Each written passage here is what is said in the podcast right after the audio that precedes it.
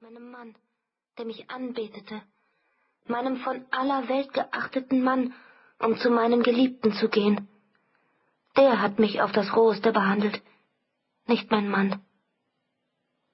Bei diesen Worten vergaß der Offizier vollends das Polizeiamt und die etwaigen unangenehmen Folgen eines fragwürdigen Abenteuers. Man hat mich ausgeplündert, Herr Leutnant, fuhr Leonore alsbald fort. Aber ich merke eben, dass mir dieser Ring mit einem kleinen Diamanten verblieben ist. Zweifellos würde ich in irgendeinem Gasthof Aufnahme finden, nur fürchte ich dort zum Gespött zu werden, denn ich muss Ihnen gestehen, ich habe nichts auf dem Leibe als mein Hemd.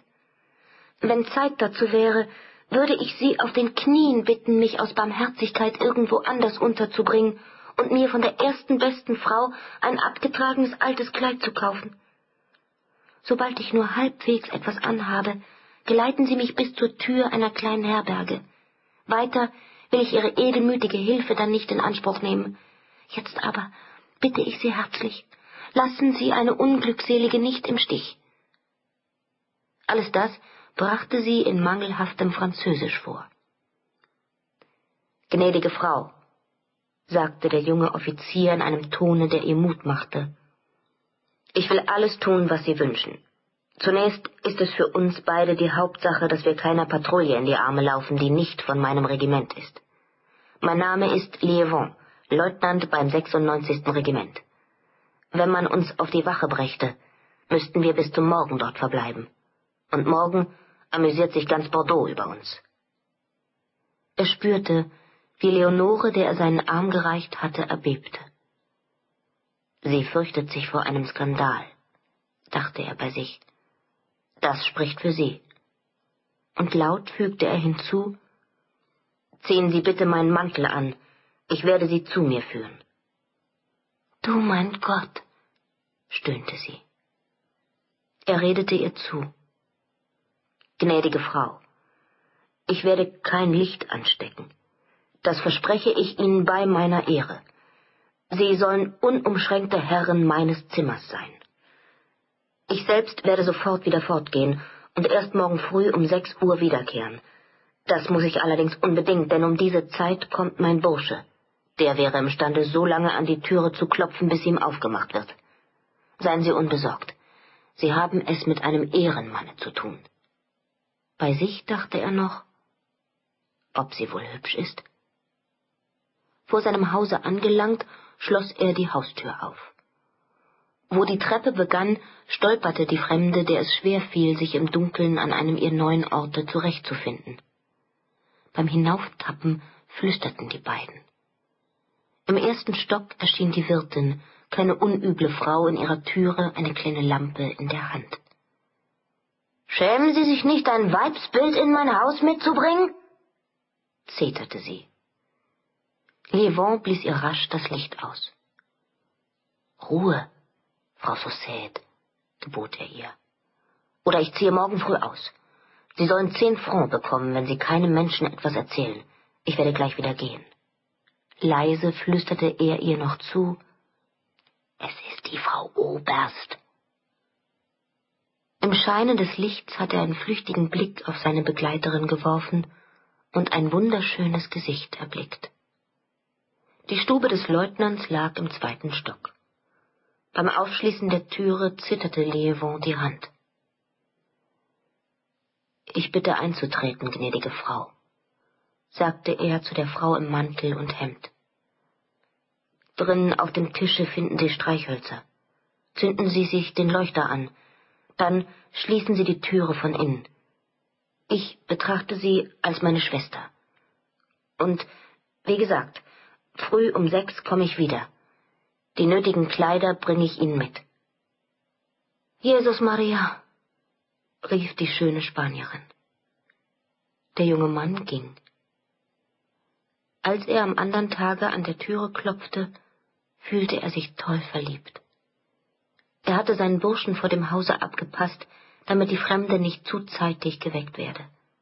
Sodann hatte er ihr in der Nachbarschaft ein Stübchen gemietet und die nötigen Kleider sowie einen Hut besorgt. Leonore kam an die Türe, öffnete aber nicht. Wenn Sie befehlen, werde ich Sie nie sehen, sagte er ihr durch die Türe. Sie sind ein edler Mensch, war die Antwort. Aber ich bitte Sie doch, die Kleider, die Sie mir so gütig bringen, vor der Türe niederzulegen. Wenn Sie gegangen sind, hole ich sie mir allein herein. Leben Sie wohl, gnädige Frau, sagte Lievon und schickte sich an, wieder zu gehen. Bei all ihrem Kummer war Leonore entzückt über diesen prompten Gehorsam.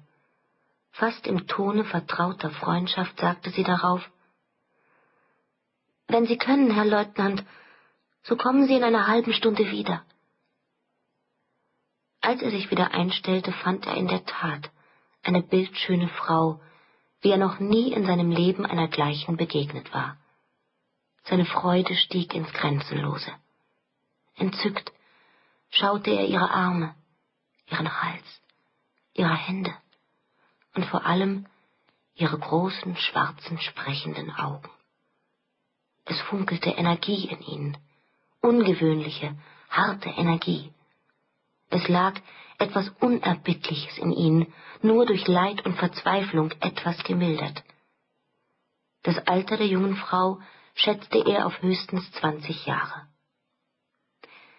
Lévon war ein junger Mann aus guter Familie, der sich noch zwingen musste, vor Frauen, in die er verliebt war, Mut zu haben. Er war also voll Ehrerbietung und machte in seinem armseligen Hauswesen die Honneurs so gut er nur konnte. Keins von beiden sagte etwas. Aber die unverhohlene große Bewunderung des jungen Offiziers bereitete Leonoren bei ihrem Herzeleid Vergnügen. Sie sind mein Wohltäter, begann sie endlich. Und ich hoffe, trotz ihrer und meiner Jugend bleiben sie zu mir so ritterlich wie bisher. Der maßlos verliebte Offizier stotterte ein paar sinnlose Worte, aber er bewahrte so viel Selbstbeherrschung, dass er sich das Glück versagte, offen von seiner Liebe zu reden. Übrigens lag in Leonorens Augen etwas so Gebieterisches, und trotz ihrer ärmlichen Kleidung war ihre Vornehmheit so unverkennbar, dass er schon dadurch zur Besonnenheit ermahnt ward. Es geschieht mir schon recht, schalt er sich. Ich bin ja immer der größte Narr der Welt. Er ergab sich seiner Schüchternheit und verlor sich in die himmlische Wollust, Leonore anzuschauen, ohne etwas dabei zu sagen. Es war das Beste, was er tun konnte. Denn dieses Verhalten beruhigte die schöne Spanierin allmählich. Es war freilich sehr drollig, wie die beiden einander so schweigsam anblickten. Nach geraumer Zeit geleitete Lievon Leonore nach dem Zimmer, das er für sie gemietet hatte. Seine Erregung, aber auch sein Glück verdoppelte sich, als sie zu ihm sagte Wie wird das enden? Mit dem höchsten Ungestüm erklärte er ihr Um Ihnen einen Dienst zu erweisen, ginge ich durchs Feuer. Ich habe das Zimmer übrigens auf den Namen von Frau Leutnant Lievon gemietet. Sie gelten somit für meine Frau. Für Ihre Frau? Unterbrach sie ihn fast ärgerlich.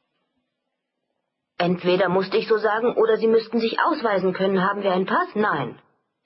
Dieses Wir bereitete ihm innige Freude. Er hatte der Unbekannten hundert Francs für den Ring eingehändigt, den sie ihn zu verkaufen gebeten hatte. So viel war er ungefähr wert. Als das Frühstück gebracht wurde, bat sie ihn, sich mit an den Tisch zu setzen. Nach dem Frühstück sagte sie zu ihm Sie haben sich mir sehr hochherzig erwiesen. Verlassen Sie mich jetzt gütigst. Ich werde Ihnen immer da von Herzen dankbar sein. Ich gehorche Ihnen, erwiderte Lievon und erhob sich. Das Herz stand ihm still. Mit einem Male wurde die Fremde nachdenklich. Da sagte sie, Bleiben Sie. Sie sind noch sehr jung, aber schließlich bedarf ich eines Beschützers. Wer weiß, ob ich noch einmal einen so ritterlichen Mann finde. Sollten Sie übrigens Gefühle für mich hegen, auf die ich keine Rechte mehr habe, so dürfte die Erzählung meines Vergehens Ihre Verehrung rasch zerstören und jede Teilnahme